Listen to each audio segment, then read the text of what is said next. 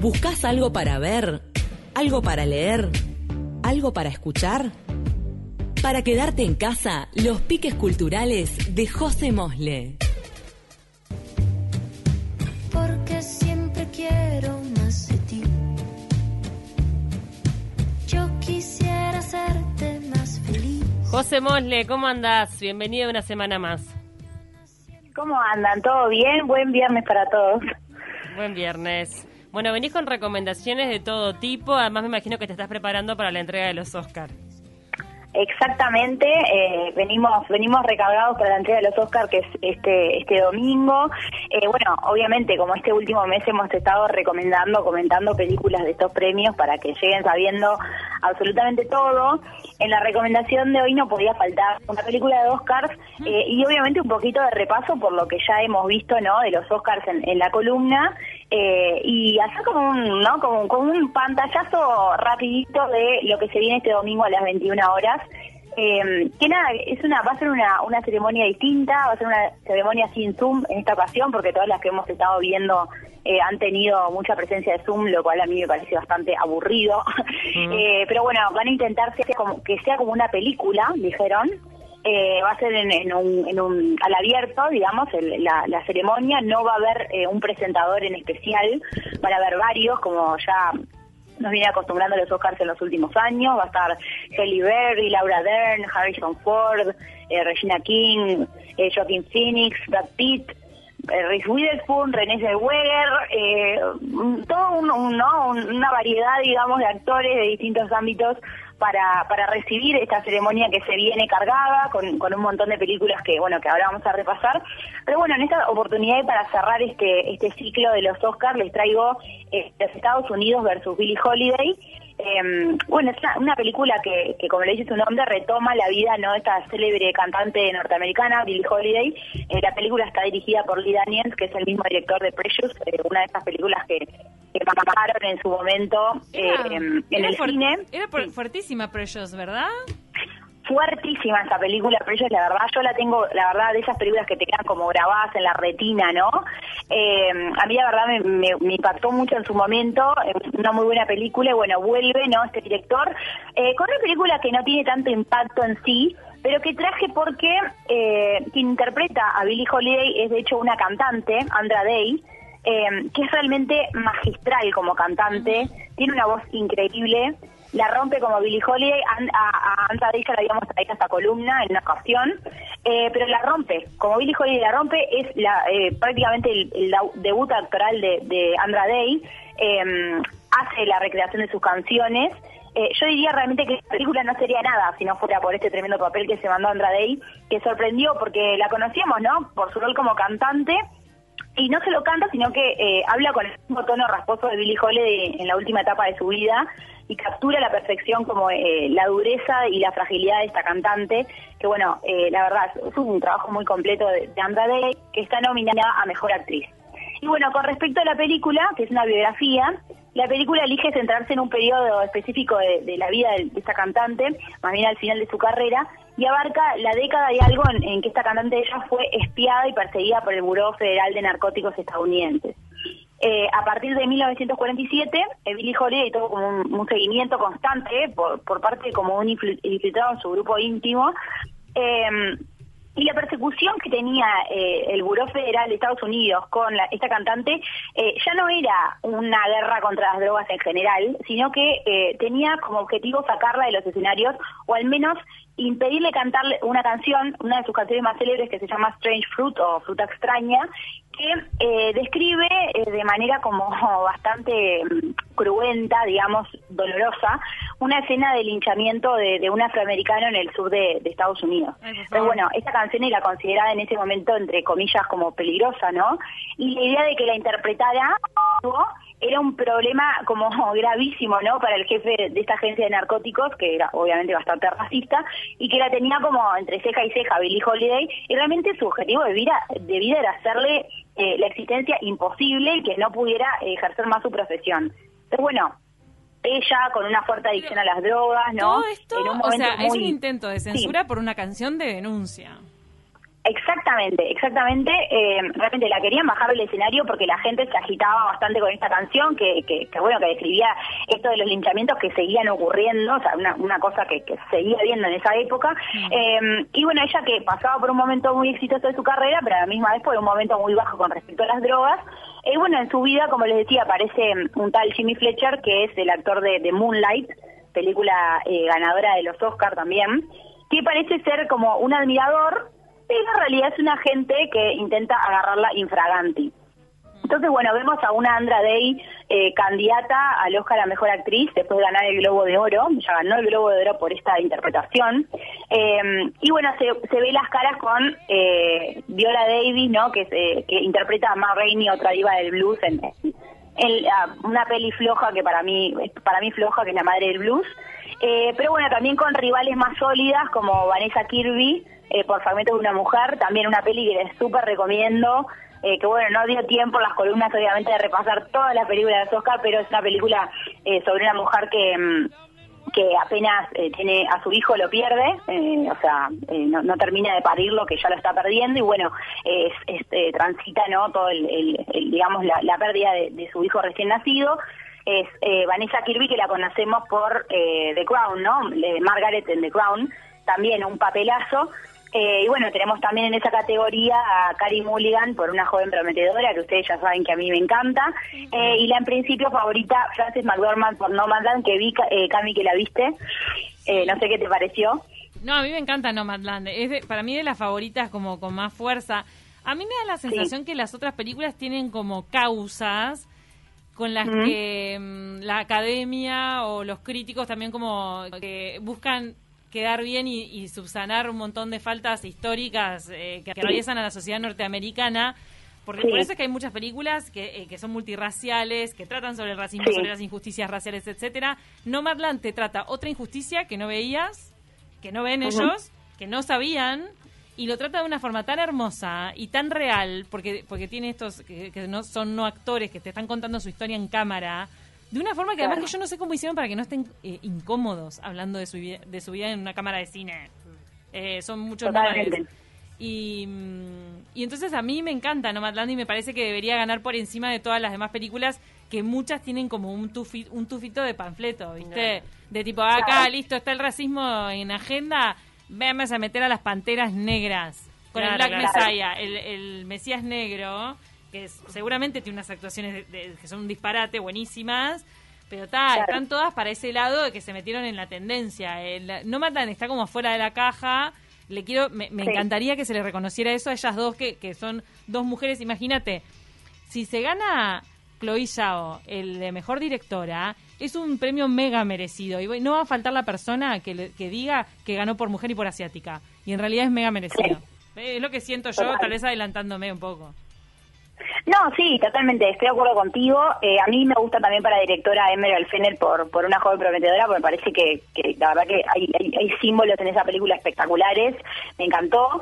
Eh, y otra película dentro de las categorías, eh, de la categoría principal mejor película, que digamos que no toca uno de estos temas tan, ¿no? Como eh, digamos, en boga, en boga en, este momento. sí. eh, claro, es El Padre, ¿no? Que también es un peliculón, eh, Anthony Hopkins la rompe y, y, no lo va a ganar, o sea, yo no creo que, que gane, o sea, no, no, digo Anthony Hopkins, sino la película no creo que la gane, eh, porque bueno, eso, eh, hay, hay también eso que, que vos decís, eh, Cami, de, de, de como una intención de agarrar un montón de temas eh, que para, para, compensar claro para compensar otra, otras cosas que de repente faltaron en otras eh, en otras eh, premiaciones que bueno está ahora es como que están intentando meter todo en, en eso eh, a mí yo, también, soy, yo soy de las que le embola, con, eh, a mí me embola un poco sí. perdón que te corte me embola a veces cuando ganan sí. siempre los mismos Sí, también, sí, totalmente. Está bueno que hay mucha no, cara nueva. En, en, este instante, en esta instancia hay muchas caras nuevas y eso está bueno. Total, Sí, eh, también por el mejor actor protagonista yo realmente creo que va a ganar Chadwick Boseman, un premio póstumo obviamente por, por La Madre del Blues, bueno, él falleció el año pasado,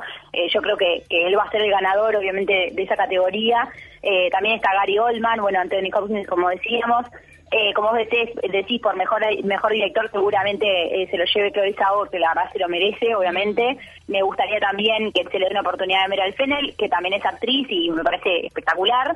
Eh, pero bueno, no pueden ganar todo lo que uno quiere. Y bueno, en la categoría también mejor actriz de reparto, eh, yo creo que, que va a ganar eh, la, la, la abuela de Minari, Jung Jung, que es un muy buen papel. Qué linda la película Sí. esa, ¿no? Yo todavía no la pude ver, pero es hermosa. Pero hablaste la semana pasada de ese personaje que te parecía que era encantador y que se iba a llevar el premio. Exactamente, exactamente, porque además ya se lo llevó en, otros en otros premios, que es como la referencia que siempre tenemos no para ver qué es lo que va a pasar en los Oscars. No está todo dicho, obviamente, pero bueno, vamos viendo y, se perfila, digamos, como la como la favorita dentro de Mejor Actriz de Reparto. Eh, también eh, repasamos Soul, ¿se acuerdan en aquel momento que está está nominada como Mejor Animación? Eh, también creo que, que, que, que favorita en esa categoría. Y eh, como mejor documental, para mí eh, va a ganar eh, Mi Maestro el Pulpo, porque ya estuvo ganando, que es eh, una historia que a, priori uno dice, qué mole, ¿cómo voy a mirar esto? Es una historia que nos muestra la amistad de un buzo y una pulpo hembra. Uno dice, pa, un- uno de esos documentales, no, no, no, no. Está espectacular, está en Netflix, lo pueden ver. Es una historia muy linda, eh, la- nos muestra como esta, eh, una relación que se va afianzando entre, entre un buzo y, y un pulpo, ¿no? Uno dice, ¿cómo Sí. eso puede suceder? Ay, la re Eh, quiero pero ver, realmente pero se la da. tengo- la tengo pendiente. Sí, la vi el otro día como una recomendación y, y me pasó eso de tener prejuicio, perdón. Dije, ay no, esto con un pulpo, no, qué raro. claro. No, a mí me la recomendaron tipo la- onda, flash, no, flashás. qué embole esto el, el pulpo. Pero está, ahora que decís, capaz que, que le doy una chance. No, está está muy bueno, está muy bueno, realmente es, es- creo que es único en su tipo, ¿no? Eh, y es eh, realmente, además, es, yo pensé que iba a ser lento de ver, no, es súper dinámico y uno se va enamorando realmente del animal, es impresionante. Eh, yo te sé, yo recomiendo, está buenísimo y estoy segura que va a ganar porque es una muy buena película también. Buenísimo. Bueno, entonces todos, este, mañana, ¿a qué hora exacta es eh, que El comienza? domingo, el domingo. perdón. El domingo a las 21, a las 21 horas. Y nada, va a estar, va a estar cargadito. Eh, yo creo que, bueno, no es, yo creo que no es una de las eh, ceremonias más fuertes, digamos, de los Oscars por esto que comentábamos. Pero bueno, nada, tenemos un repaso de, conocemos ya todas las películas, conocemos ya todos los actores, entonces es bueno, es, nada, sentarse a disfrutar y, hablar de cine y bueno, después también para, la- para el que no, no vio las películas, una oportunidad de ver a los ganadores también, ¿no? Después de la, de la, de la gala. Así que, eh, como decíamos siempre, el ticket ganador. Bueno, entonces ya tenemos los favoritos de José. Vamos a ver después el viernes que viene cómo te fue. Yo no tengo mucho favorito para varias categorías. No, tengo... la, ya dijiste, la directora, la, La película, mi película ta- para mí tiene que ganar. Bueno, ya me, me falta ver alguna, algunas, eh, pero son justamente las que van para el lado panfleto. Nos vamos por eh, una ot- otra recomendación. ¿Tenés algún libro o no sé con qué seguís, José? Tenemos libro, tenemos libro. Eh, les traje eh, La vida escondida entre los libros, se llama el libro. es de una autora que se llama Stephanie Putland. Eh, bueno, es, es un libro eh, de esos libros eh, entretenidos, fáciles de leer, como para un fin de semana. Me, me parecía que, que estaba bueno en estos momentos en, en los que estamos de repente, ¿no? Como con mucha cosa. Eh, traer también algo algo divertido de leer. Está bueno, pasando algo con el de- sonido. Está pasando algo con el ¿Me sonido como que tiembla. Sí, a ver, ahora, ahora, ahora ajustamos A ver, el ahora. cable. A ver, ahora, José. Hola, ¿me escuchan? ¿Me escuchan Ahora bien? mejor, ahora mejor, sí. Perfecto. Eh, bueno, nada, estábamos hablando de, de este libro que se llama La vida escondida entre los libros. Eh, bueno, Love Day, que es el, el- el personaje principal, es una joven que trabaja en una librería de segunda mano.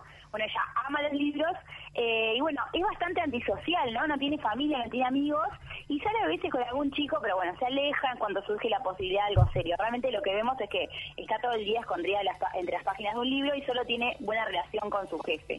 Pero descubrimos que hace 15 años algo pasó en su familia que le cambió la vida y que le hizo ser como es en la actualidad.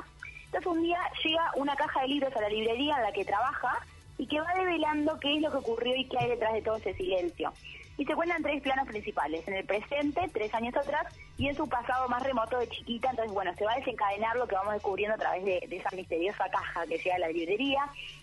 Uno de estos libros eh, metaliterarios, porque se desarrolla en una librería, porque los libros son el hilo conductor de la historia y porque hay una referencia constante a otros libros a través de, de esta personaje principal que vive por los libros.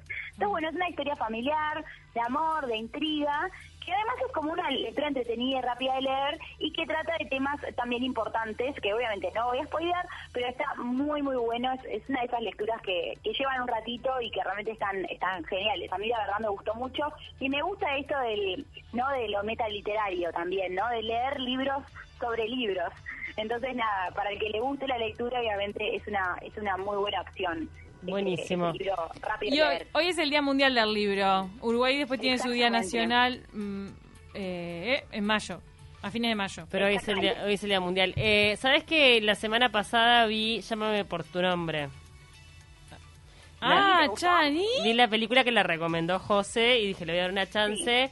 Eh, me encantó, me pareció hermosa historia, me encantó la estética, qué lindo todo, eh, eh, es- todos los paisajes de Italia espectaculares. eh, es como que estás en el verano. Por favor, Estás no, ahí, una, una belleza, todo, la, la estética me encantó. Estás de vacaciones. Hermosa. Hermosa, hermosa. totalmente. Es como, es como eh, eh, vas un ratito de vacaciones por Italia con los personajes, ¿o no? Sí. ¿Vas a comer durazno en los próximos días? No sé. ¿Qué cena esa? ¿Qué eh? cena? Si no sé, no sé. Jugada, es Me como, parece que- sí, ¿Está bien? Está- Hay, Bueno. una, hay una cena con un durazno. sí. Polémica, polémica. Y, bueno, vamos con algo más, José, ¿te parece antes de terminar? Vamos, exacto, vamos con la recomendación musical. Les traje, como la semana pasada también abordamos una cantante chilena mexicana, dijo, esta semana venimos con una cantante mexicana, Natalia Lafourcade, tremenda cantante. Eh, bueno, ella, eh, no sé si sabían, pero desde, desde los ya los 3, 4 años empezó a eh, cantar, a mostrar su, su amor por la música, ya que sus padres se dedicaban a ello. Eh, bueno, empezó a tomar clases de pintura, de música, piano, flauta, teatro, baile, guitarra, Wow. Saxofón, ¿algo más? O sea, no, no, no, no. O sea, les tiré esa lista como, no saben lo que, esta chiquitina de chica ya despuntada totalmente. Y bueno, eh, se metió a, a- en, el mundo de la música, a los 17 años ya firmó un contrato. eh, para trabajar con su- en su primer álbum que se llamó Natalia Lafourcade y ahí arrancó con toda su carrera musical eh, estuvo en agrupaciones pero después eh, se volvió al género solista digamos Eh, ya para 2012 tenía cinco álbums, eh, una colaboración con Julieta Venegas, con Miguel Bosé, con Kevin Johansen, Bastoni, con Vicentico, Drexler, a ver, una despegada total, eh, Natalia Lafourcade. Eh, bueno, eh, sacó varios hits como Hasta la raíz y Nunca suficiente, que es lo que estamos escuchando cuando empezó la, la columna. Es la segunda mujer con más Latin Grammy después de Shakira, tiene 11 premios. Mira, no sabía. Y bueno, Estamos, sí, es- estamos es- perdiendo el sonido de nuevo. ¿Quién sabe lo que está pasando, no? Bueno, ¿me escuchan? ahora sí, un eh, tenemos alguna interferencia, pero ta, te escuchamos. Estabas hablando de, de la Furcade y, bueno, y la premiación que ha tenido. Sí, no, es impresionante. Es, es una, una artista muy premiada. Y bueno, en 2018 la vimos ¿no? también en los Oscars cantando Recuérdame, el tema de la película animada de Coco. Eh, y bueno, ella es como la representación de los sonidos de la música latina, ¿no? Como el folk alternativo, eh, tomando las raíces latinas. Eh, construyó su carrera sobre la exploración como del pasado, ¿no? De la herencia musical latina. Eh, y tiene también mucha identidad mexicana a través de los vestidos tradicionales que usa, eh, tomándolos como modernizándolos, entonces eso también está muy bueno, eh, toma toda esta toda esta herencia. Y es reconocida también por, por como la preservación ¿no? de esta identidad latinoamericana que a veces se está perdiendo un poco con los géneros que se están popularizando en- hoy en día, se pierde un poco de lo clásico ya como que lo toma y lo reconstruye para la contemporaneidad. Y bueno, la traje porque mm, eh, ahora en abril versionó junto a Pepe Aguilar una, un clásico del cancionero mexicano que es 100 años, eh, y la verdad que me parece una artista espectacular, eh, que, que no pueden dejar de escuchar porque realmente es muy buena, tiene unas canciones preciosas, unas letras increíbles. Y me parecía que, que estaba bueno para este fin de semana también traer un poco de, de música latina, un poco de música en español para disfrutar. Eh, y bueno, acá tenemos los, los Oscars, tenemos música, tenemos libros, qué mejor, ¿no? Fin de semana bien cargadito de, de cultura. Completísimo. José, muchísimas gracias. Y bueno, y la semana que viene estaremos hablando a ver quién ganó en esta penca de los Oscars. Te A ver quién gana. Bueno, que pasen lindo, buen fin de semana, que pasen lindo y buen viernes. Gracias. Muchas gracias, José.